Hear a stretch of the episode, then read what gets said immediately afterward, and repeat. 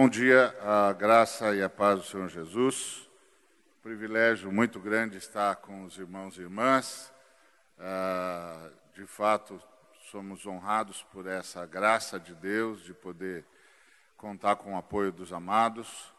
E, de fato, estamos nessa campanha nacional de construirmos uma teologia que faça da igreja não só uma igreja santa, um, que honre o nome de nosso Senhor Salvador Jesus Cristo, mas também uma igreja cuja santidade seja relevante na história.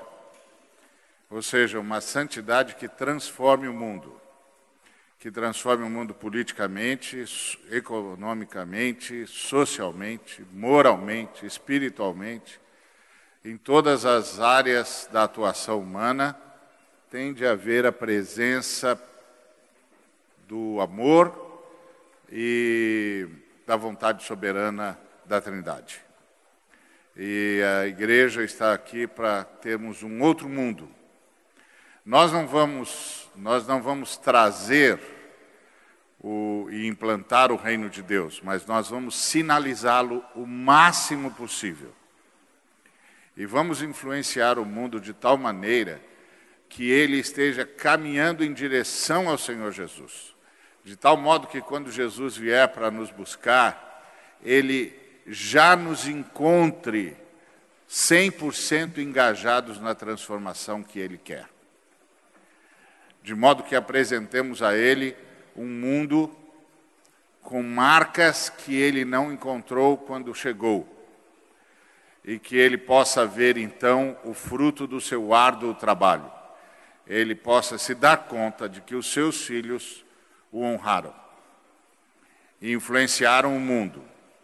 E o mundo que estamos trazendo para ele, aos seus pés, é o mundo que já vem com as marcas da sua presença na história. Não faz sentido a igreja, agência do reino de Deus, serva de nosso Senhor e Salvador Jesus Cristo, passar pela história e as marcas de Cristo não ficarem na história, não ficarem na economia, na educação, na, na política. Não faz sentido.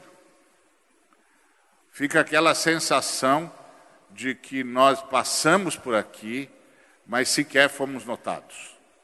E não é isso que nós, que nós queremos. Nós queremos que quando o Senhor Jesus voltar, nós possamos ter algo para mostrar a Ele em Sua honra e para a Sua glória. Eu queria começar é, falando sobre missões. A gente fala de missões o tempo todo. A igreja é uma agência missionária. A igreja não é outra coisa senão uma agência missionária. Deus está em missão e deixou a igreja em missão na terra. Então a igreja é uma agência missionária. A igreja é a agência da missão de Deus. Então a gente fala isso há, há, anos. Eu mesmo não sei mais quantas vezes já falei sobre isso, de todas as formas, de todos os jeitos, com todas as ênfases. É, tentando chamar a atenção da igreja para que a igreja não se acomode ao mundo, para que a igreja não seja mais do mesmo, para que a igreja não tenha nos valores do mundo os seus projetos, mas que, pelo contrário, tenha como projeto a transformação do mundo, pela presença poderosa do Evangelho de Cristo. Agora, uma lacuna sempre fica entre o pregador e a comunidade. A lacuna que fica entre o pregador e a comunidade é que o pregador semeia a palavra de Deus, semeia os conceitos das Escrituras, recebe a iluminação do Espírito Santo e semeia o, a convocação divina. E fica na comunidade aquela sensação de agora eu sei, mas não sei. Ou seja, eu sei o que devo fazer, mas não tenho a menor noção de como fazer. Acabei de ouvir o pregador de Deus falar, ele trouxe a, a iluminação do Espírito Santo, a informação da palavra de Deus, trabalhou o, o conceito, mostrou que é bíblico, deixou claro que é isso mesmo que eu tenho de fazer, que não pode ser de outro jeito, mas o pregador não disse como fazer. E o pregador não disse como fazer porque não tem espaço para isso. Não tem espaço para isso numa pré-eleição. Não importa se, se for o melhor pregador de todos os tempos, não tem espaço para tudo isso numa, numa pré-eleição, em primeiro lugar. E, em segundo lugar, o processo, a construção do como fazer, leva tempo. Leva tempo. Então, a pregação precisa do socorro de outros dons. Gente que tem o dom de governo, gente que tem o dom de presidir, de organizar recursos, de dispor os recursos, de mostrar como fazer e de ajudar a construir um projeto. Uma das minhas felicidades pessoais é ter assistido à irrupção de um dom assim. Eu acho que eu fui o primeiro cara a noticiar que tínhamos esse dom na igreja alguém que podia ajudar a igreja local a se envolver em missão e a fazer missão de forma relevante. E eu, eu acho que fui o primeiro cara que, na frente de todo mundo, disse: Ó, oh, o Senhor levantou um dom, o Senhor respondeu nossa oração, porque a Bíblia pede, diz que a igreja tem de buscar com zelo os melhores dons. E buscar com zelo os melhores dons não é buscar receber mais, mais poder, é buscar receber mais pessoas. Pessoas em quem o Espírito Santo implantou um dom. Mas não só implantou o dom, mas fez esse dom despertar, despertou esse dom na pessoa. E a pessoa começou a se mover a partir do seu dom. Isso é, uma, isso é um quadro muito bonito de se ver. Como nós, na igreja moderna, só nos concentramos em dois ou três dons, no máximo, a gente perdeu muito da beleza da ação do Espírito Santo, despertando dons, despertando pessoas com dons que ele já havia dado, despertando esse dom nas pessoas e criando um quadro novo na vida da igreja. Então, é uma coisa muito bonita de ver. Então, nessa manhã, eu queria convidar o Nivaldo Góes aqui. Nivaldo é um amigo de muitos anos, mas mais do que isso, Nivaldo tem esse dom. Ele tem esse dom de governo.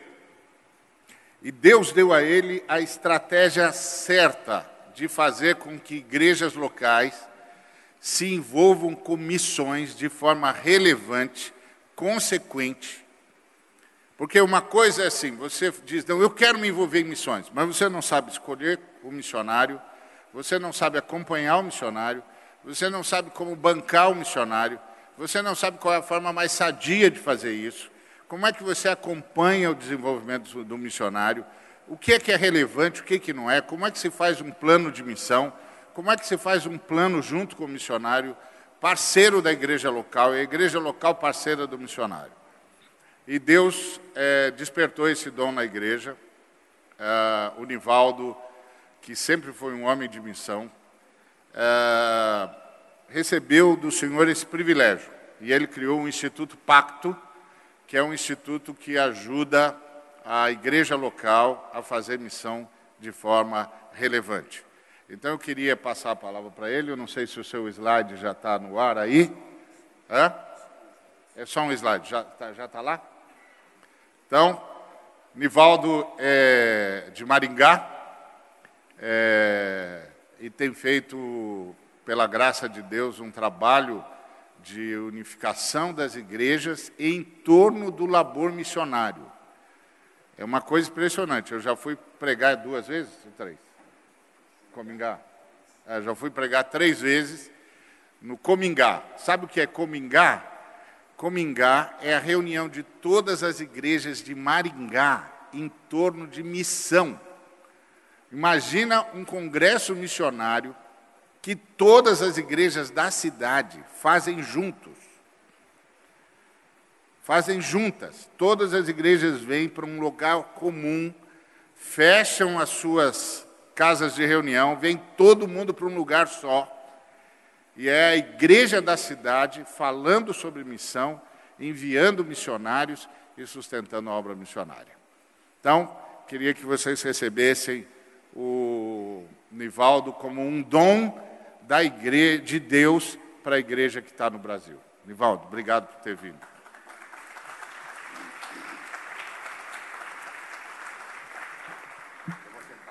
Obrigado, Ari. Não sabia que era tudo isso, não. Mas se o Ari está falando, é melhor a gente achar que é, né? Eu quero agradecer ao Ari a oportunidade de estar aqui, convite para estar aqui, para rapidamente nós podemos é, compartilhar um pouquinho do que é essa assessoria. Na verdade, eu não vim divulgar um Instituto Pacto, eu não vim divulgar o nosso ministério, eu vim é, lançar essa visão e esse desafio na expectativa de que muitos aqui ou outros aqui possam estar fazendo a mesma coisa que nós estamos fazendo em Maringá e no entorno de Maringá, em outros lugares do Brasil. Porque esta assessoria, dentro da nossa metodologia, ela é presencial. E por ser presencial, nós não temos como fazer uma assessoria em lugares muito distantes. Depois de quatro, cinco anos, dando essa, nós estamos no sétimo ano já, então já não é uma coisa experimental, já é algo que dá certo, já é algo que funciona, já é algo que tem produzido frutos e resultados em muitas igrejas que nós estamos assessorando. E como ela é presencial, nós precisamos é, de mais pessoas em outras regiões do Brasil que possa estar fazendo a mesma coisa que nós estamos fazendo ali na região de Maringá, na região é, no Paraná e algumas igrejas do interior de São Paulo. Ah, eu, eu sou pastor da IPI do Brasil, fiquei na primeira IPI de Maringá 32 anos. Desses 32 anos, 18 anos de tempo integral. Dos 18 anos de tempo integral, eu fiquei 15 anos à frente do Ministério de Missões, que nós chamamos de Conselho Missionário. Em 1990, eu me converti a missões no primeiro congresso da, da primeira IPI, aí nós fomos caminhando, e ali nós estamos desenvolvendo a prática de missões, o como de missões, como fazer missões dentro da igreja local, e eu quero enfatizar que a nosso alvo é a igreja local, independente do seu tamanho, sistema de governo, independente da linha doutrinária, se o pastor é sério, a liderança é séria, a igreja é séria, a igreja quer fazer missões no princípio de Atos 1:8, nós estaremos apoiando. Estamos assessorando igrejas presbiterianas, batistas, comunidades presbiterianas independentes e ainda influenciando algumas outras igrejas. Então, esse tempo que nós passamos na primeira IPI de Maringá, que se tornou um referencial de missões como igreja local no Brasil, é, nos deu essa, essa, essa dimensão da prática, do como fazer. Indo aos congressos brasileiros de missões e outros congressos, outros encontros de pastores, e falando sobre igreja local e missões, a grande pergunta que vinha para nós no final de cada administração era como fazer isso. Como crio um movimento de intercessão, como eu cuido do vocacionado, como eu crio um movimento de é, financeiro, como eu, me, eh, como eu me relaciono com a agência, como eu cuido do missionário no campo, como eu relaciono com os, os mantenedores, enfim, é o como. E essa constatação de que a grande dificuldade na igreja local era o como fazer, disso que o Ari colocou aqui, é que Deus nos levou a dedicarmos a nossa vida, o nosso tempo, a assessorarmos igrejas na área de missões, para ajudar a igreja na sua prática, para ajudar a igreja em como ela pode fazer. Como eu já disse, a nossa metodologia é presencial e eu trabalho direto com o conselho missionário da igreja. Em alguns lugares é conselho missionário, outros é secretaria de missões, outro é núcleos de missões, outro é sociedade missionária, outro é grupo de missões, não importa a terminologia. Aquele grupo que Deus separa dentro da igreja local para gerenciar, administrar implementar as ações é, para que a igreja se torne cada vez mais uma igreja missionária. E é preciso já a gente derrubar um tabu aqui. Na maioria das igrejas, a, a mentalidade é que quem faz missões é isso que nós chamamos de conselho missionário. E o conselho missionário muitas vezes gosta de receber essa, essa tarefa. E a igreja gosta de jogar no conselho missionário a tarefa de fazer missões. Mas quem faz missões não é o conselho missionário. Quem faz missões é a igreja. O conselho missionário é aquele grupo de pessoas que Deus usa para implementar as ações a fim de que a igreja seja toda mobilizada. E nós, então, esse é o, é o, é o nosso trabalho, é o trabalho de assessorar essas igrejas. É, eu sento mensalmente com o conselho missionário da igreja para pensarmos como está, avaliarmos, implementarmos as ações, o que precisa ser feito, organizar a conferência missionária, etc, etc, etc, etc. Novas parcerias, a, avaliação financeira, enfim, tudo aquilo que envolve as ações de um ministério de missões dentro de uma igreja local. Nós estamos assessorando hoje 11 igrejas. Pegamos algumas igrejas que não tinham absolutamente nada. Em um ano, menos que isso, a igreja tem o seu conselho missionário organizado, a diretriz missionária, o movimento de oração, movimento financeiro, parceria com missionários, eventos no calendário da igreja. E algumas igrejas que já tinham alguma ação, nós fizemos um diagnóstico e aí nós estamos implantando as ações necessárias para que aquela igreja pudesse estar envolvida com, é, com a tarefa missionária. Ah, nesses anos, eu estive fazendo um cálculo, as igrejas que nós assessoramos, elas cresceram tanto do ponto de vista de parcerias, como do ponto de vista financeiro, se nós queremos usar só esses dois referenciais, elas cresceram mais de 500% no número de parcerias. Igrejas que tinham duas parcerias, hoje tem 20. Igrejas que tinham sete parcerias, hoje tem 50. Igrejas que não tinham nenhuma parceria, hoje tem 10. Igrejas que arrecadavam mil reais por mês de missões, hoje estão arrecadando 10. Igrejas que investiam 7 mil, hoje estão investindo 25. Porque alguém ali, está ali com eles e os ajuda a pensar, avaliar, implementar as ações e caminhar. Então, essa fala nossa aqui, essa oportunidade que, que o Ari está nos dando, não é para divulgar o Instituto Pacto mas é para convidar você. Se você é, tem essa, esse chamado de Deus, se você já faz, já é, é, um, é alguém na sua igreja local que já faz isso, que tem sido bem sucedido, que tem visto os frutos, nós queremos convidar você para multiplicar isso na vida de outras igrejas. Nós queremos convidar você para você começar a fazer isso na sua região servindo outras igrejas, ajudando outras igrejas, porque a grande dificuldade, já disse, vou só repetir, na igreja local é o como fazer. Você encontra pessoas apaixonadas, você encontra pessoas desejosas, você encontra pessoas que querem ver a igreja fazendo missões no princípio de Atos 1:8, mas você eles não sabem como e você pode ser alguém que pode ajudar. E eu queria eu sonho ver é, isso que nós estamos fazendo lá no nosso cantinho, lá em Maringá, na nossa região. Eu sonho ver isso se multiplicando em vários lugares do Brasil. E aí então nós teremos muito mais igrejas é, fazendo missões no princípio de Atos 1,8 e se envolvendo de uma forma efetiva da forma como nós temos ouvido aqui. Então nós estamos procurando pessoas para fazerem o mesmo em outras regiões do Brasil. Já disse não é alguma coisa experimental, não começamos ontem, este é o sétimo ano temos visto os resultados, os frutos disso. Se os pastores das igrejas que nós assessoramos estivessem aqui, eles poderiam dizer, sem dúvida alguma, de o quanto missões têm revitalizado a igreja e tem transformado a vida da igreja.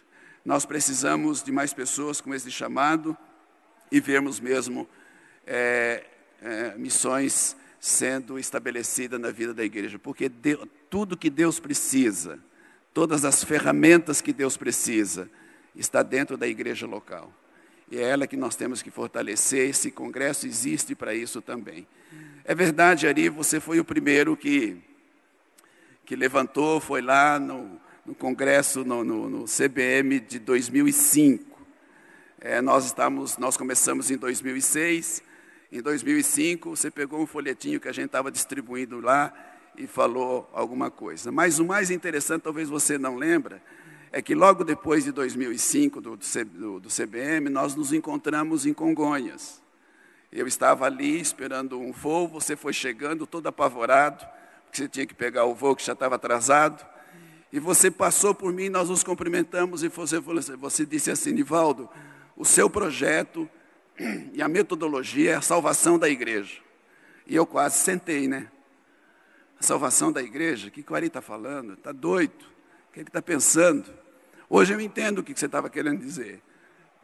O que você estava querendo dizer é o seguinte: que a visão, o projeto, a metodologia iria ajudar muitas igrejas a sair da sua bolha e começar a fazer missões de acordo com o coração de Deus. Então eu quero agradecer é, esse momento e se você, se você quiser saber mais, entender mais, compreender mais, nós vamos estar aqui no final da, da, do encontro, no final da palestra do Paulo. Nós vamos estar aqui nesse canto aqui. Se você quiser, venha conversar conosco, nós poderemos dar mais informações. Mas, irmãos, o que nós queremos é ver esse, essa visão, esse projeto, é ver essa metodologia de ajudarmos a igreja local a fazer missões no princípio de Atos 8 e as igrejas locais precisam desta ajuda. E quem sabe você é um desses que tem, tem sido um executivo de missões na sua igreja, isso tem sido bem sucedido, e você pode então multiplicar isso em outras igrejas. Muito obrigado, Ari. Obrigadão. Então, se você tem o dom de governo e não sabe o que fazer com esse seu dom de governo na igreja, olha aqui o que você pode fazer. Você pode aprender com o Nivaldo e explodir um movimento do Instituto Pacto, que é um movimento que ajuda a igreja local a ser efetiva, efetiva na ação missionária. Porque não se iluda, meu irmão, a igreja está aqui para fazer missão. A igreja não está aqui para ficar trancada nas quatro paredes. Nós não somos paróquias, não somos refúgio. Nós somos quartéis generais. É diferente. Durante muito tempo na história da igreja, a igreja local começou a ser tratada como paróquia, que é a ideia de refúgio. Você foge do mundo, vem para a paróquia e se protege do que está lá fora. Mas a fé cristã nunca tratou a igreja local como um refúgio, sempre tratou a igreja local como quartel-general. É daqui para o mundo, daqui para explodir no mundo e para mudar todos os conceitos socioeconômico-políticos a partir da mensagem poderosa do Cordeiro de Deus, que tira o pecado do mundo. Não apenas perdoa, mas tira o pecado do mundo. Nunca se esqueça disso que Jesus Cristo não foi anunciado como quem perdoa pecados. Jesus Cristo foi anunciado como aquele que tira o pecado do mundo, que destrói o poder do pecado no mundo. Nosso chamado não é para enxugar gelo, não. É para ver a força do Espírito Santo que arvora a bandeira contra o mal, destruindo fortalezas do inferno em todas as áreas da vida humana. Tira o pecado do mundo, desaloja o pecado do mundo. É outro chamado. Não é um chamado passivo, é um chamado de ação, é um chamado de agressão de agressão ao pecado, ao mundo e a todas as consequências disso. Uh, 3, João 3,1. Naqueles dias apareceu João Batista pregando no deserto da Judéia e dizia: Arrependei-vos que está próximo o reino dos céus. Porque este é o referido por intermédio do profeta Isaías. Vós, o que clama no deserto, preparai o caminho do Senhor e endireitai as suas veredas. Usava João vestes de pelos de cabelo e um cinto de couro, a sua alimentação era o gafanhoto e mel silvestre. Então saíam a ter com ele Jerusalém, toda a Judéia e toda a circunvizinhança do Jordão, e eram por ele batizados no Rio Jordão, confessando os seus pecados. Versículo 13. Por esse tempo, dirigiu-se Jesus da Galiléia para o Jordão, a fim de que João o batizasse. Ele, porém, o dissuadia, dizendo: Eu é que preciso ser batizado por ti, tu vens a mim? Mas Jesus lhe, lhe respondeu: Deixa por enquanto, porque assim nos convém cumprir toda a justiça. Então ele o admitiu. Batizado Jesus saiu logo da água, e eis que se lhe abriram os céus, e viu o Espírito de Deus descendo como pomba, vindo sobre ele. Eis uma voz dos céus que dizia: Este é o meu filho amado, em quem me comprazo. A seguir, foi Jesus levado pelo Espírito ao deserto para ser tentado pelo diabo. E depois de jejuar 40 dias e 40 noites, teve fome.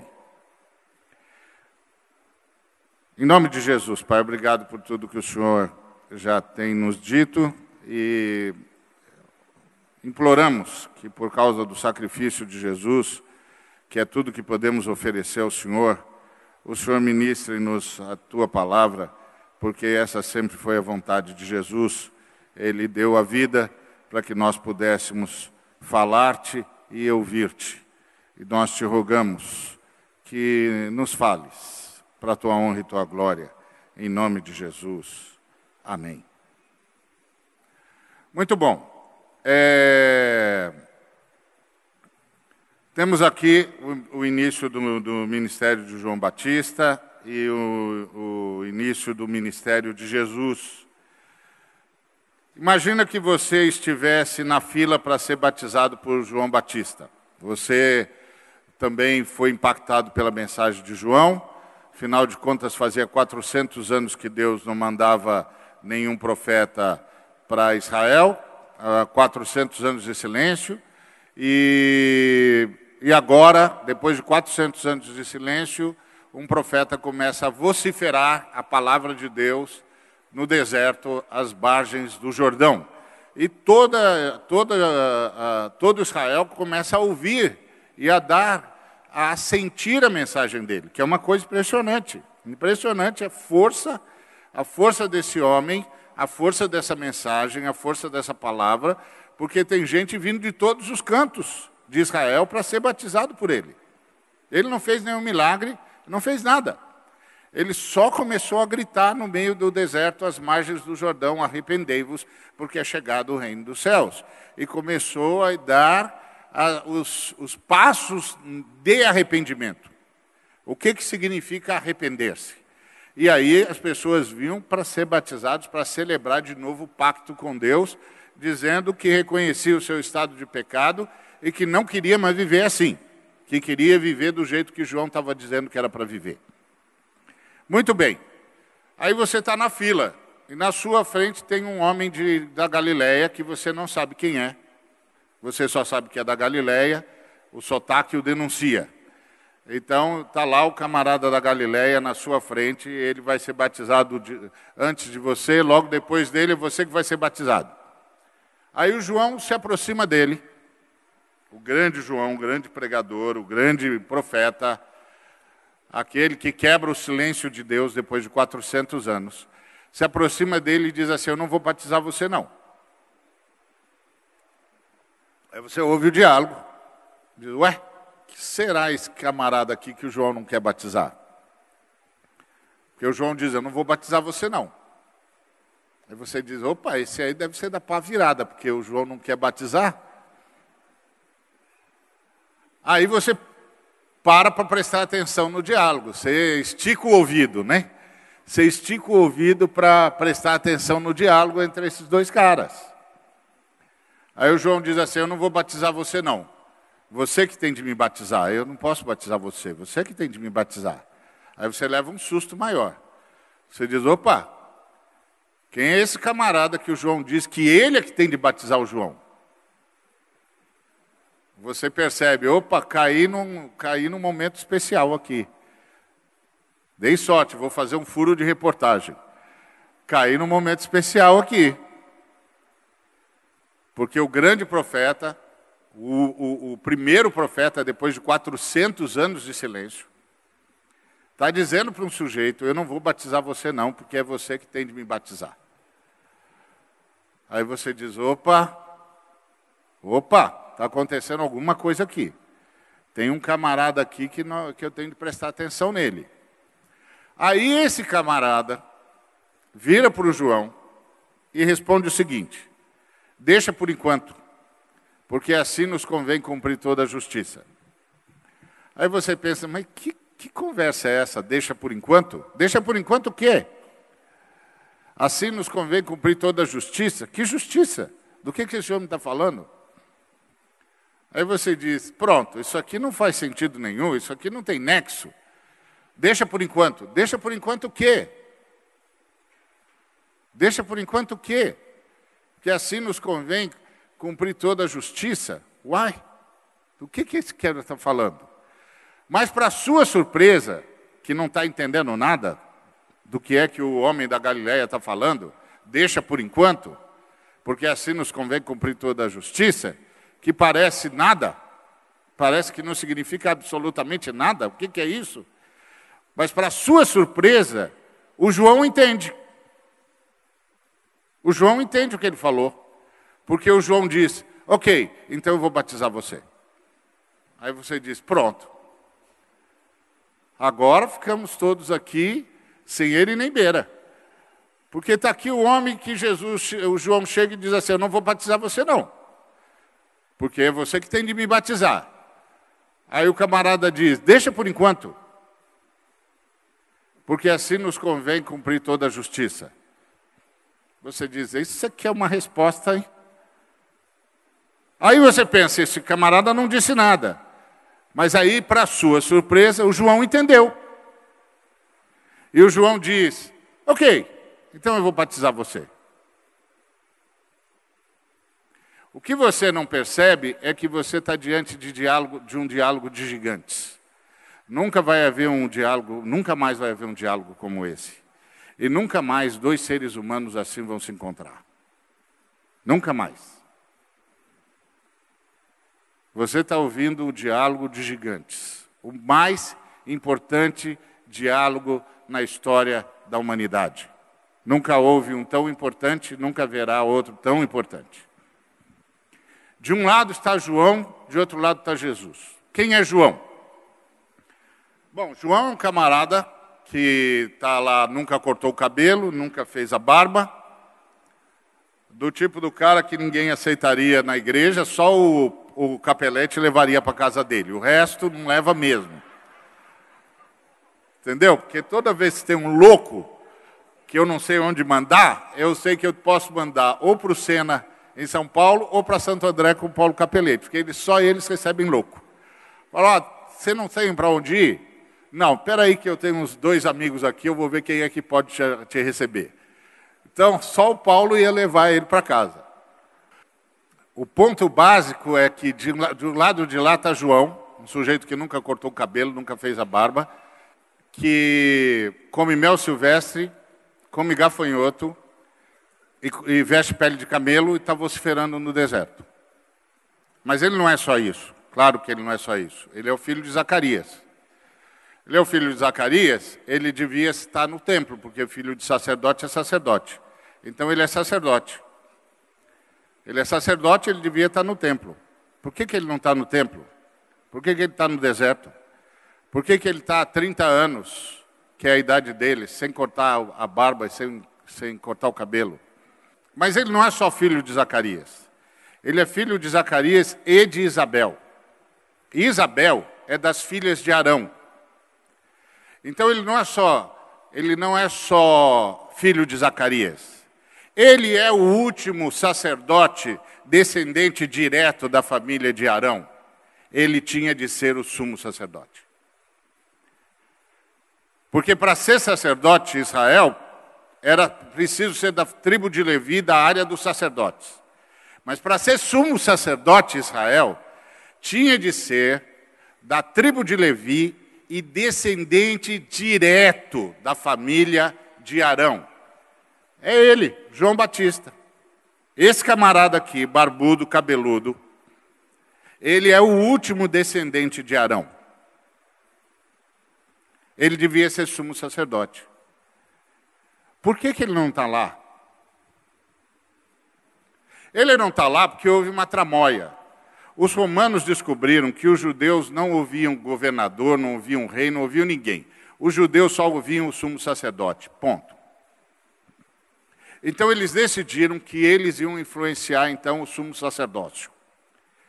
E eles é, encontraram um sujeito da linha dos sacerdotes que o povo adorava, um populista, chamado Anás. O povo gostava desse camarada de coisa de louco. Os romanos fizeram um acordo com ele. Quem conta isso para a gente é Flávio Joséfo, na história dos judeus. Os romanos fizeram um acordo com Anás. E o Anás foi o primeiro sumo sacerdote a serviço dos romanos. Você vai ver isso lá em Lucas 3, versículos 1, 2 e 3. O Lucas, lá em Lucas 3, o Lucas dá a folha, a, a relação dos servos de Tibério César. Ele diz: no 15 ano de Tibério César, Pôncio Pilatos era governador da Judéia, Filipe era tetraca de, da e Traconites, Lisânias era tetraca de Abilene, Herodes era o tetraca da Judéia, sendo Anásis e, e Caifás os sumos sacerdotes, veio a palavra de Deus a João no deserto. E quando o Lucas diz, sendo Anás e Caifás os sumos sacerdotes, o, o Lucas está fazendo uma denúncia, porque não pode ter sumos sacerdotes. Só pode ter um sumo sacerdote. Não pode ter dois. É uma contradição de termos. Não tem dois sumos sacerdotes. Só tem um. O ponto é que o Anás foi o primeiro dessa turma que negociou com os romanos. Aí ele ficou 15 anos como sumo sacerdote. Um general chamado Valeriano destronou ele. Aí ele tinha cinco filhos. Cada um dos cinco filhos dele se tornou sumo sacerdote. E agora ele não tem mais filho, tem um genro chamado Caifás. Então Caifás agora é o sumo sacerdote. Mas durante todos esses mandatos de sumo sacerdócio, o Anás ficou puxando as cordinhas. Ele era a iminência parda. Ele era a iminência parda do sumo sacerdócio. Por isso que Lucas denunciou é, sendo sumos sacerdotes Anás e Caifás. Então houve uma tramóia. Por isso João não era sumo sacerdote, porque o sumo sacerdócio agora estava na mão dos romanos. E aí Deus foi para o deserto. Porque Isaías, quando fala, quando fala de, de João, ele, ele diz que o João cumpre a seguinte profecia: Vós do que clama no deserto. Não é voz que clama no deserto. É voz do que clama no deserto. Quem está no deserto é Deus. E a voz de Deus é João Batista. Quer dizer que Deus foi expulso para o deserto e levou o seu sumo sacerdote com ele. Então, do lado de lá, está João Batista, o último sumo sacerdote de Israel. E mais, Jesus mais tarde vai dizer que João Batista era o maior. Ninguém da antiga dispensação era tão grande quanto ele. Nem Abraão, nem Moisés, nem Samuel, nem Daniel, nem José no Egito. O maior homem da última da antiga dispensação se chamava João Batista, o último sumo sacerdote de Israel. você está assistindo um diálogo de gigantes. E como os sumos sacerdotes têm de vestir as vestes talares, mas as vestes talares estão com os romanos, mas o sumo sacerdote não pode vestir roupa comum, o Senhor mandou o seu sumo sacerdote vestir pele de camelo. Como o sumo sacerdote só pode comer comida sagrada, mas as comidas sagradas agora estão com os romanos, mas o sumo sacerdote não pode comer comida comum, o Senhor manda o seu sumo sacerdote comer gafanhoto e mel silvestre. Ele não era só o último sumo sacerdote, ele era uma parábola viva da indignação da Trindade. E é interessante você se lembrar que o Novo Testamento começa com Deus expulso do templo e termina com Jesus expulso da igreja. Nunca se esqueça disso. O Novo Testamento começa dizendo que Deus estava no deserto e termina dizendo que Deus estava do, que Jesus estava do lado da, de fora da igreja batendo a porta. Isso quer dizer que em todo o Novo Testamento, todos os servos de Deus, em todas as eras, em todos os séculos, em todos os milênios, morreram lutando pela igreja. Lutando pela igreja contra, contra aqueles que expulsam Deus do templo e expulsam Deus, Jesus da igreja.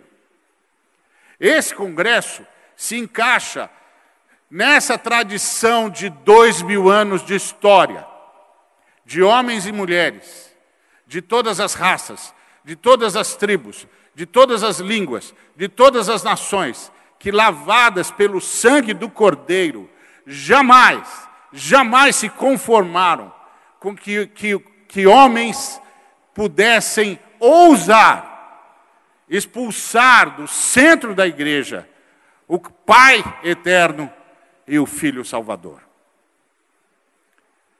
É nisso que nós estamos engajados. E nós não somos os únicos. Nós fazemos parte de uma luta que começa antes que Jesus Cristo tenha dito: Eu edificarei a minha igreja. É esse o diálogo que você está assistindo. Um Deus expulso da igreja, morando no deserto, que envia o seu porta-voz, que é uma parábola viva da indignação do Deus Criador. O último sacerdote, o último sumo sacerdote de Israel. Aquele que pode indicar o cordeiro pascal. Então você está diante de um diálogo de gigantes. Mas você não está só diante de um diálogo de gigantes. Você está diante da transmissão do sacerdócio. Porque aquele homem é o último grande sacerdote o último sumo sacerdote da ordem de Arão.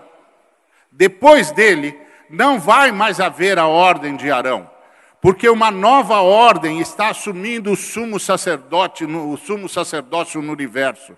É a ordem de Melquisedeque. A ordem de Melquisedeque, que havia dado uma passada na história, no início, quando o patriarca foi chamado para começar a grande obra de, da história da salvação, voltou para a história. Só que agora não voltou como uma passagem, voltou como o Filho de Deus, em carne e osso, o grande sacerdote da ordem de Melquisedeque. Eles estavam frente a frente, no meio do Jordão, no meio da água. E naquele momento, estava havendo uma transmissão de sacerdócio. Uma ordem sacerdotal estava saindo da história. Uma outra ordem sacerdotal estava entrando na história.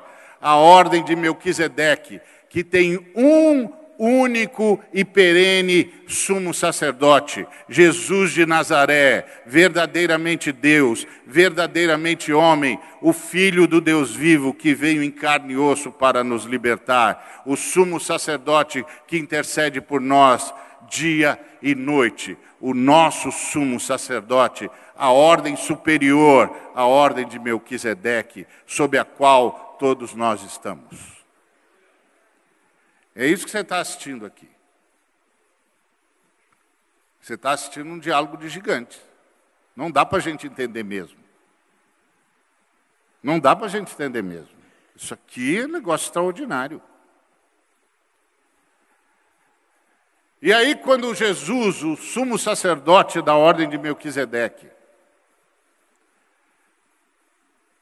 diz a João: Deixa por enquanto, porque assim nos convém cumprir toda a vontade do Pai.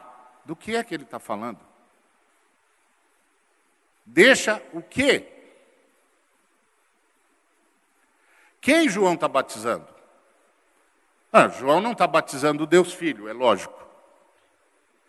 O Deus Filho não precisa de batismo por razões óbvias. Eu acho que não preciso nem gastar tempo com isso, não é?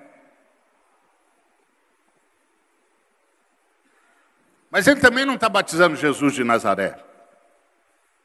Porque Jesus de Nazaré é o terceiro homem da luz. Houve três seres humanos que nasceram na luz. O primeiro homem, a primeira mulher e Jesus de Nazaré. Os três, só eles nasceram na luz. Nasceram sem nenhuma contaminação na natureza. O primeiro homem e a, a primeira mulher pecaram. E todos nós pecamos com eles, e a nossa natureza se tornou pecado. Porque nós não somos apenas pessoas que pecamos, a nossa natureza é pecado. Por isso que nós não podemos ser salvos se a gente não nascer de novo. Porque com a natureza que a gente tem, se o pai chamasse a gente para perto dele, a gente ia ser aniquilado. Porque a nossa natureza não ia conseguir conviver um nanosegundo com a natureza da Trindade. Nós íamos ser simplesmente extintos. Então, para a gente viver com Deus o resto da vida, precisa mudar a nossa natureza. A gente precisa nascer de novo. Por isso que a fé cristã é uma fé que tem moral, mas não é uma fé moralista. Fé cristã não é uma fé de bons costumes, é uma fé de novo nascimento. Não é um sujeito que faz tudo certinho que vai ser salvo, é o sujeito que nasceu de novo. Que nasceu num outro lugar, nasceu dentro do reinado de Deus. Porque o reino de Deus só pode ser visto do lado de dentro. Que Jesus disse que quem não nascer de novo não pode ver, quem não nascer da água do Espírito não pode entrar. Que quer dizer que só pode ser visto de dentro. É como se você estivesse andando numa praça e lá tem uma nave estelar invisível. Você passa por ela toda hora, mas você não vê. Claro, é invisível, você não pode ver mesmo. Mas aí, um dia você está passando distraidamente, numa fração de segundos, a porta da aeronave se abre e você é sugado para dentro da nave e você diz: ah, uma nave. Pronto, viu é porque está dentro, porque do lado de fora é invisível. O reino de Deus é assim. Viu é porque está dentro. Do lado de fora não dá para ver. Por isso que a igreja é que sinaliza o reino. Porque se a igreja não sinalizar o reino, o reino não pode ser visto.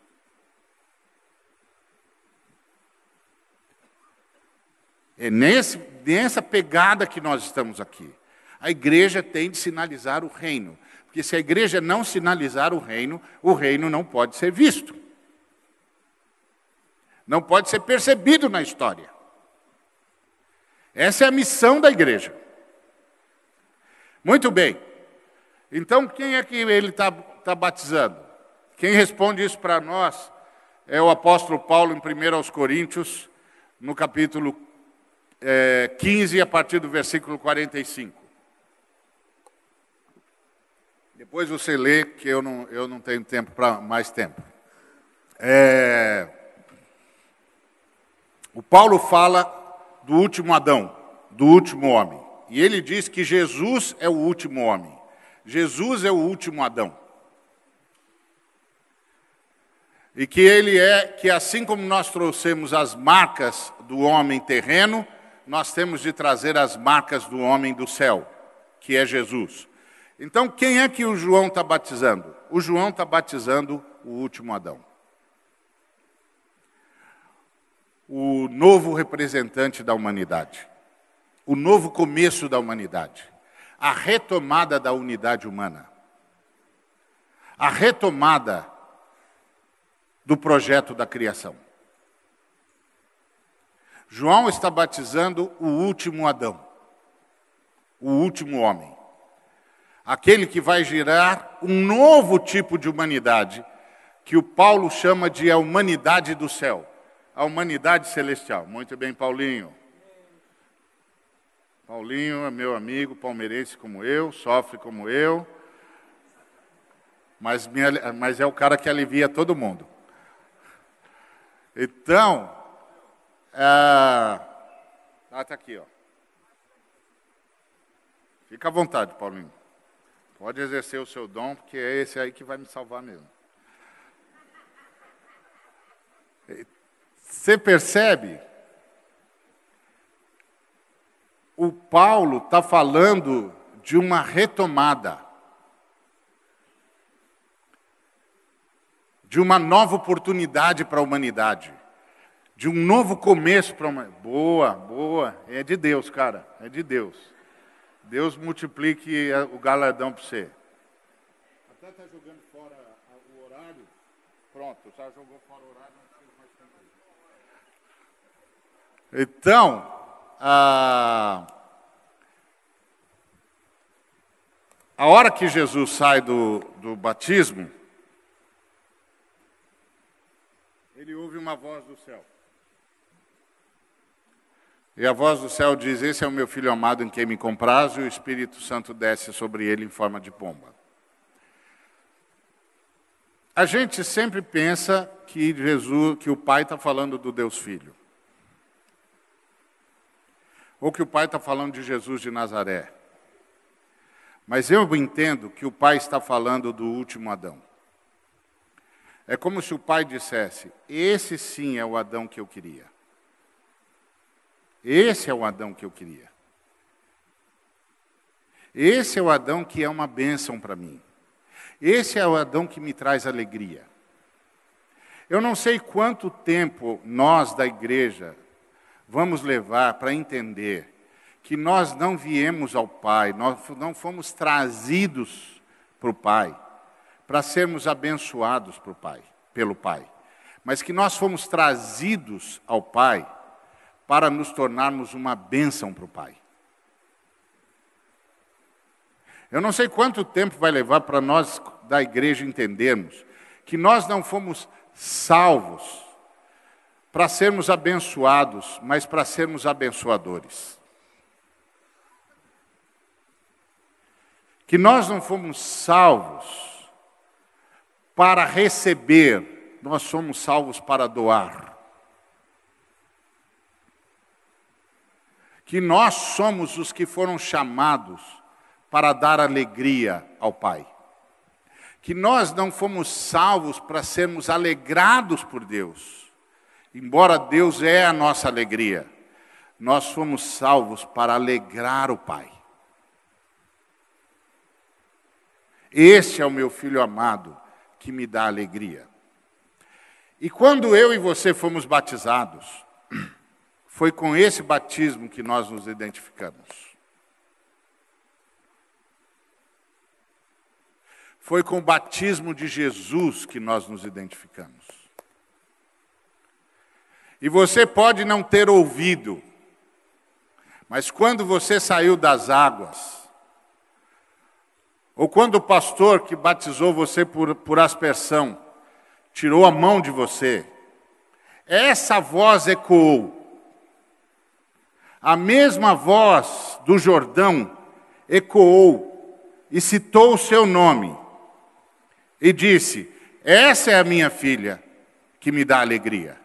Esse é o meu filho que me dá alegria.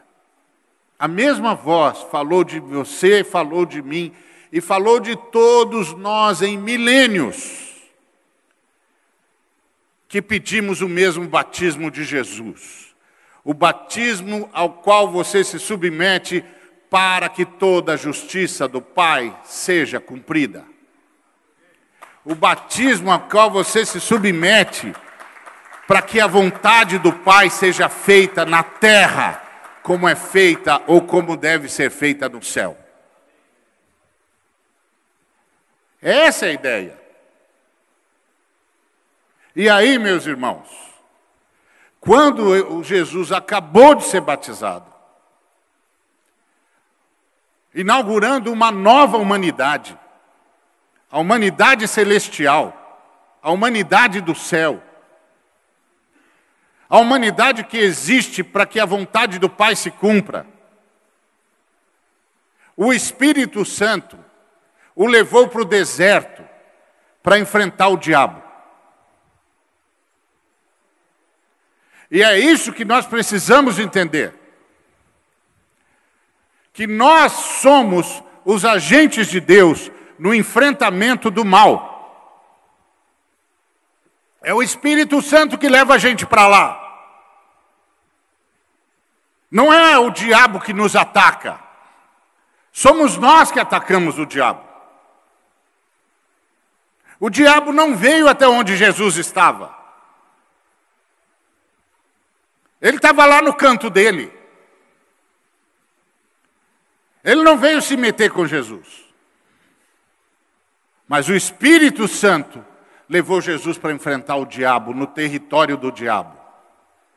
Vem comigo para o deserto. Tem um sujeito que você tem de enfrentar agora. E aí, Jesus vai lá para enfrentar o diabo e para fazê-lo saber que o tempo dele acabou,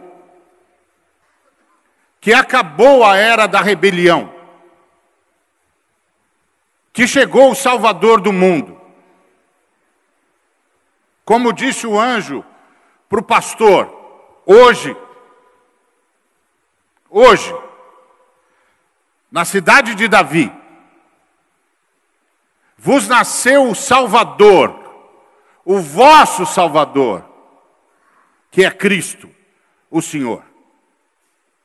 Vocês o encontrarão. Vocês o encontrarão envolto em panos, na manjedoura. Ele vai tirar o pecado do seu povo. É disso que nós estamos falando. Então nós estamos aqui para enfrentar o maligno. Nós estamos aqui para enfrentar as hostes da maldade. Nós estamos aqui para enfrentar a malignidade. O maligno demorou para chegar. Jesus não ficou lá fazendo jejum e oração pura e simplesmente. Ele foi lá para enfrentar o diabo. E passa um dia, ele não veio, dois, ele não veio, três, ele não veio, quatro, ele não veio, duas semanas, três semanas, quatro semanas. Não veio. Não veio. Cinco semanas. Seis semanas. Aí ele chega. Está com fome? Ele vem para checar o nosso batismo. Ele vem para checar o nosso batismo.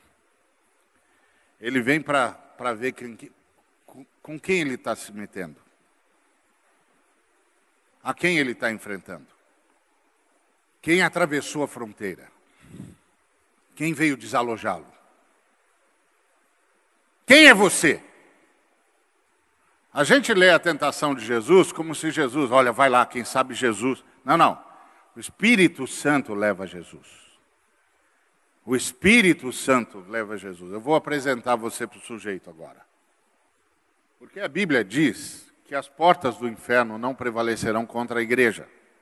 Jesus vai lá para enfrentar o cara e para notificar o cara. Acabou. Isso aqui é o começo do seu fim. Acabou. Agora é diferente Jesus. Porque o primeiro Adão foi apresentado a duas árvores, a árvore da vida e a árvore da morte. Ele devia ter corrido para a árvore da vida. Mas ele ficou esperando, esperando, esperando. Até que o diabo chegou e ele não tinha comido da árvore da vida e foi enfrentar o diabo e acabou comendo da árvore da morte. Porque ele sabia que tinha um inimigo. Porque o Senhor disse para ele: Olha, esse aqui é o seu jardim, você vai cuidar e guardar. Guardar do quê? Guardar do quê? Ele é o Senhor do planeta. Todos os animais se curvam diante dele. Ele é o Senhor do universo. Guardar do quê? O que esse texto nos faz entrever é que a Trindade avisou para ele: você tem um inimigo. Você vai guardar o jardim dele. Mas ele não foi comer da árvore da vida, ficou esperando, esperando, esperando, esperando. Quando o inimigo chegou, ele foi enfrentar o inimigo, não se deu conta que era o inimigo e caiu no conto do inimigo, porque ele não tinha comido da árvore da vida e depois não pôde comer mais. Jesus não. O último Adão não. O primeiro foi comer da árvore da vida. Deixa por enquanto. Agora é hora de eu me submeter para cumprir toda a vontade do Pai. Deixa por enquanto. Aí ele come da árvore da vida e o Espírito Santo diz: então agora vamos enfrentar o seu inimigo. Porque porta, meu amigo, é instrumento de defesa, não é instrumento de ataque. Você nunca viu ninguém atacar com porta. E nem vai ver. Você não vai assistir filme de, de, de castelo e o dono do castelo diz: aí pessoal, pega o portão e vai para cima deles. Nunca. Ele vai dizer: proteja o portão, não deixe esses caras derrubarem o portão, não importa o que vocês façam. Porta é instrumento de defesa, não é instrumento de ataque. Quando Jesus Cristo disse: Eu edificarei a minha igreja e as portas do inferno não prevalecerão sobre ela, ele está dizendo quem é que está no ataque. Nós estamos no ataque. Nós estamos no ataque. E é o Espírito Santo que nos leva para enfrentar o mal. Por isso, não estranheis o fogo ardente que há entre vós. Somos nós que estamos no ataque. Isso é a missão integral da igreja. É a igreja atacando a maldade em todos os cantos, de todas as formas, em todos os lugares. Onde houver um demônio escravizando um ser humano, onde houver uma estratégia maligna por detrás de qualquer sistema que deveria ser meramente humano, eles vão enfrentar um inimigo. Nós, a igreja de nosso Senhor e Salvador Jesus Cristo. O Espírito Santo vai nos levar lá, para desalojarmos o inimigo, para fazermos com que ele apareça.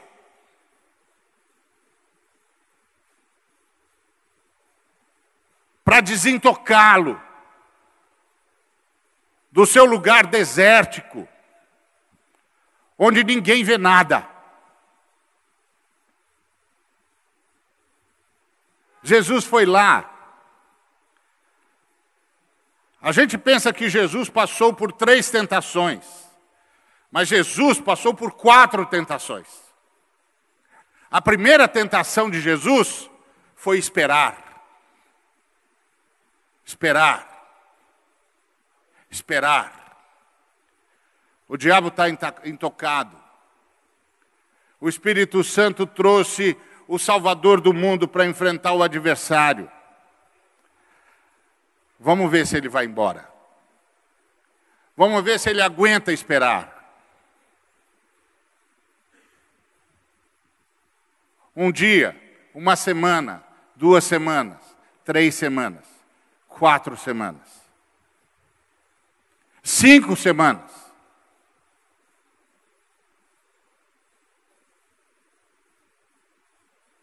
Ele vai dizer: não vem, não chega, não vai acontecer nada.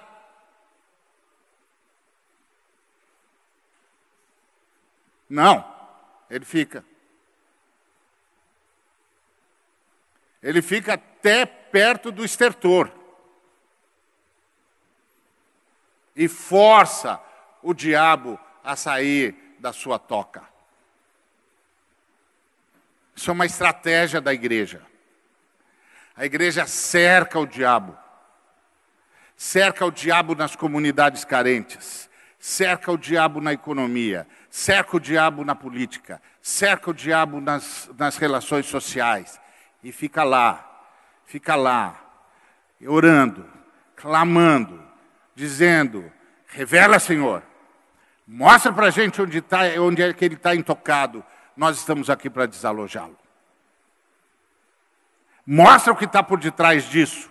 Mostra o que está por detrás dessa maldade. Mostra o que está por detrás dessa malignidade. Mostra o que está escondido, o que ninguém vê, o que ninguém percebe. Faz vir à tona, lança a luz, tira esse sujeito do, de dentro das trevas, expõe ele na nossa frente. Nós viemos aqui para derrotá-lo. Não é essa igreja covarde, com medo de retaliação. É a igreja que diz: você não vai ficar escondido. Você não vai ficar destruindo nenhum ser humano. Você não vai manipular a, a, a, os sistemas. Você não vai manipular a política. Você não vai manipular a economia. Você não vai manipular a educação. Você não vai manipular a cultura. Você não vai manipular a arte. Nós vamos tomar isso de você. Você não tem mais direito. Você foi derrotado. Todo o seu movimento agora é um movimento de usurpação. Você não vai ficar aí. Mas a primeira tentação é esperar. Esperar. Esperar em obediência. Esperar em oração.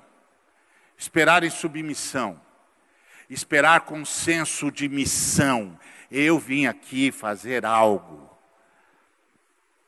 O Espírito Santo nos trouxe aqui. Nós vamos fazer. Nós vamos fazer, porque isso não fui eu que inventei. Não nasceu na minha cabeça. Não é meu idílio. O Espírito Santo nos trouxe aqui. Não é essa igreja covardada, querendo benesses de tudo quanto é sorte.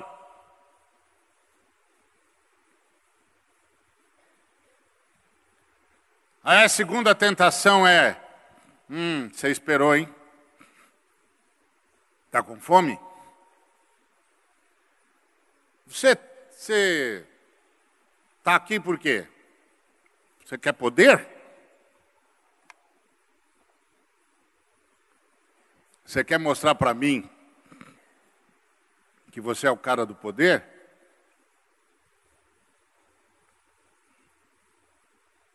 Está com fome? Transforma as pedras em pães. E Jesus diz: Não, está escrito: nem só de pão vive o homem. Primeira coisa que o diabo vai tentar e vai fazer para descobrir quem é que está enfrentando, é ele vai tentar descobrir se está enfrentando um sujeito que basta passar necessidade que recua. Basta passar fome que recua. Basta não ter o que quer que recua. Vamos ver o tamanho desse sujeito. Se você não transformar pedra em pão, você morre de fome, hein?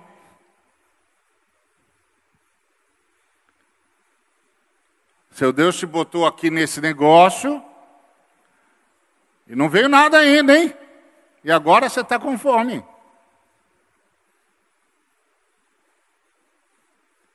E aí você pode começar a dizer assim, meu Deus, o que, que houve? Foi o Espírito Santo que trouxe a gente aqui. O que está acontecendo? Pai de misericórdia. E agora? Nós estamos com fome. E não, não acontece nada. E não vem nada. Não vai dar mais, Pai. Não vai dar mais, Pai. O Senhor desculpa, mas tem um limite para tudo. Ou pode fazer como Paulo e Silas, que foram torturados, estavam se esvaindo em sangue. Aí jogaram pior, na pior cela da pior prisão. Prenderam os caras com ferros, uma poça de sangue, esvaindo-se em sangue, torturados, chicoteados. E aí, quando o cara acaba de, de, de, de prendê-los a ferros, eles viram para o centurião e disse: Então, o senhor terminou o seu serviço? Terminei. O senhor não quer participar do culto? Hein? O culto, vamos começar o culto. A gente estava esperando o senhor terminar para começar o culto. O culto é público, o senhor pode ficar aqui. Que culto? O que nós vamos fazer agora? O, o, o Silas e eu, nós vamos cantar e orar. O senhor, o senhor é bem-vindo. Tem algum pedido de oração? Está passando por alguma dificuldade? É outra história. É outra história. Porque eles podiam falar: Espírito Santo, não é possível. O senhor disse que era para a igreja separar a gente, mandar a gente, a igreja mandou a gente, agora nós estamos aqui chicoteados. O que, que é isso, Espírito Santo? E o Silas podia ir mais longe ainda. Silas podia ter dito: Olha, bem que me falaram, não sai com Paulo. O Paulo é carne de pescoço. O cara consegue brigar com Barnabé. Pelo amor de Deus, quem consegue brigar com Barnabé? Agora está aí, a mão de Deus está pesando e está sobrando para mim, que estou aqui do lado de você, amaldiçoado. É fé moderna. Quando não der certo, amaldiçoe. Aí você vai para a reunião de oração, é o SAC, Serviço de Atendimento ao Cliente, Setor Reclamação. Impressionante. Primeiro o cara adora a pílula, diz Jesus, o Senhor é maravilhoso, conselheiro, Deus forte, Pai da eternidade, príncipe da paz, mas o Senhor não está fazendo o seu serviço direito. Que eu pedi carro, não veio carro, pedi emprego, não veio emprego, pedi aumento, não veio aumento, pedi promoção, não veio promoção. Assim não é possível, Jesus. Não, o senhor é legal, não, nada contra o senhor. Mas por favor, né? Faz a sua parte, que eu te ajudarei. É desse jeito agora. Quer dizer, esse tipo de gente não sabe o que está fazendo aqui.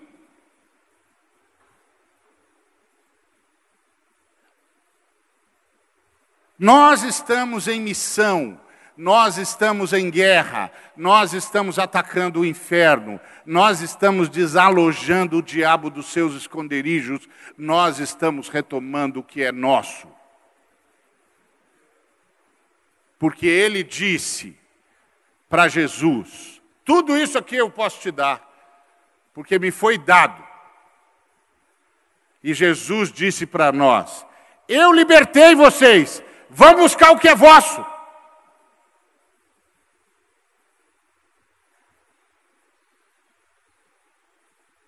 E é isso que nós estamos fazendo. Você perdeu. Nós viemos buscar o que é da humanidade. Você perdeu.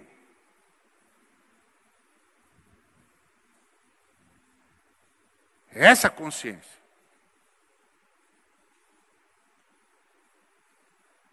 Para isso, não pode ser gente que pastor passar necessidade e pronto, acabou. Tem de ser gente que diz: não, não, eu não estou atrás de poder. Deus não prova que me ama me dando poder sobre as circunstâncias. Deus prova que me ama me dando vitória sobre as circunstâncias. A vitória do cristão não é não passar pelo sofrimento. A vitória do cristão é ser alguém que nenhum sofrimento pode derrotar.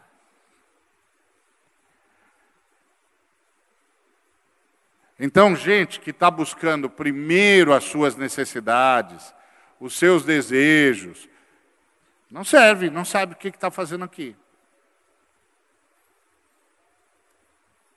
Não sabe o que está fazendo aqui. Porque isso aqui é temporário, querido. Por isso é ataque, ataque, ataque. E aí ele diz: Bom, então você quer o quê? Quer que todo mundo saiba que você é esse cara bom de Deus aí?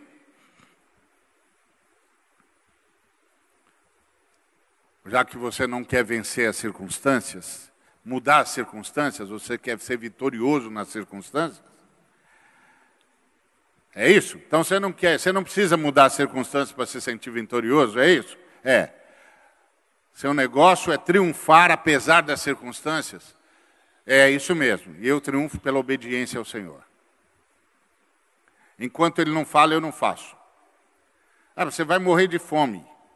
É, você bebeu, eu já morri. Eu já morri, eu entendi Jesus. Jesus disse: Quem quiser vir após mim, morra comigo. Ah, então eu morri. Eu já morri, não pode me matar mais. Já morri, eu entendi. Jesus disse: Quem quiser vir após mim, a si mesmo se negue e morra comigo. Sim, senhor. Já morri.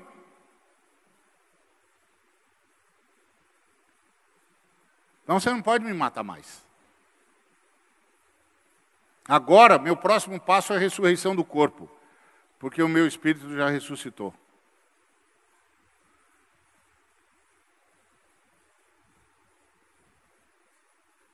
Esse é o ponto.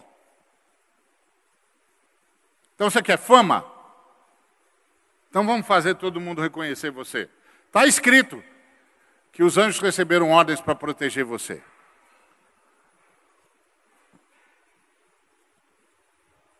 Ele diz: Eu confio em Deus, por isso eu não vou tentá-lo. Quando chegar a minha hora, todos atrairei após mim. Ah! Tá vendo?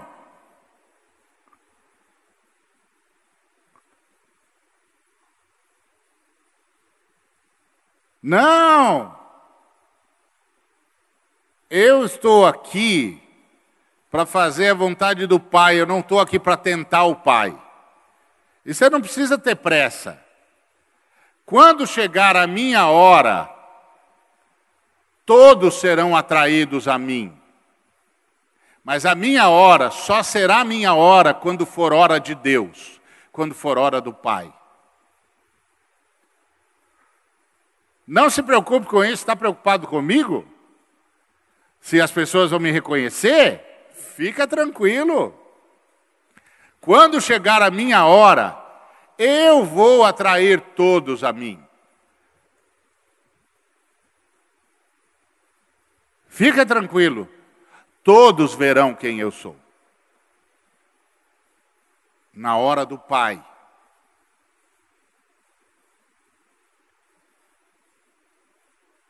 Bom, então, o que, que você quer?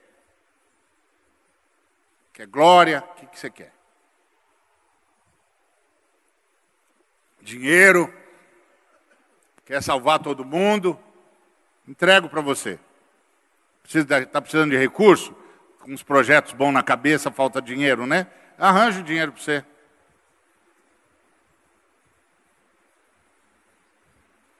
Quanto você quer? Quer encher a igreja de gente? Encho, mando gente para sua igreja. Quanto você quer? E aí Jesus responde: Você não entendeu. Eu fui batizado, eu já comi da árvore da vida. Você não vai quebrar o meu batismo. Você não vai me fazer renegar o meu batismo. Eu fui batizado. E eu fui batizado para adorar apenas o Pai.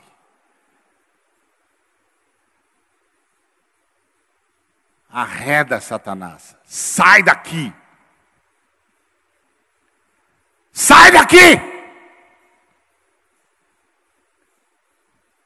Porque está escrito: só ao Senhor Deus prestarás culto. Sai daqui! Isso é a igreja.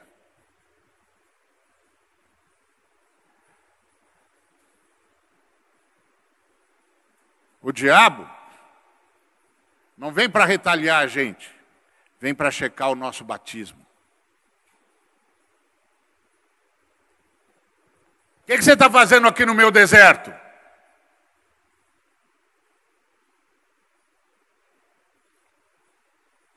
Seu, vírgula, vim tomar para mim.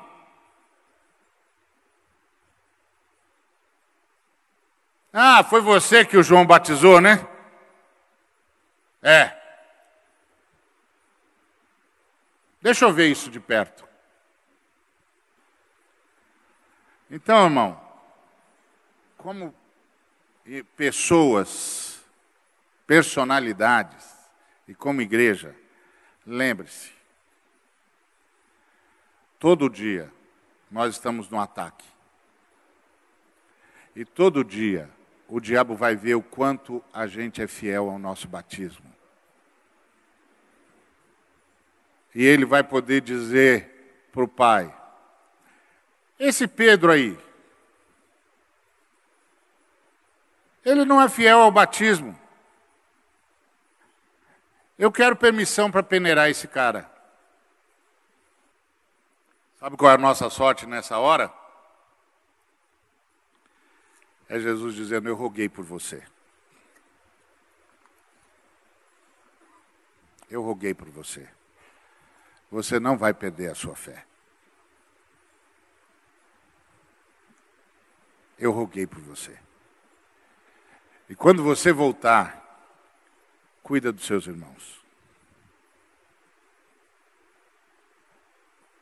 É essa batalha na qual nós estamos, irmãos.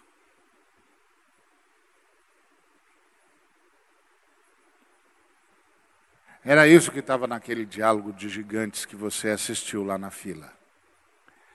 É para isso que eu e você somos chamados. É nesse campo de batalha que eu e você estamos. Nós somos a igreja do Cordeiro. Nós vamos desalojar, desintocar Satanás dos seus desertos e dos desertos onde ele aprisiona os homens. E ele vai tentar nos convencer que há um caminho melhor do que o caminho do batismo. Mas não há caminho melhor do que o caminho do batismo. Eu sei que hoje em dia o batismo virou um ritualzinho. Mas o batismo é um engajamento é uma identificação. É a assunção de uma missão, de um estado de missão, de uma vida de missão. Que Deus nos abençoe. Amém?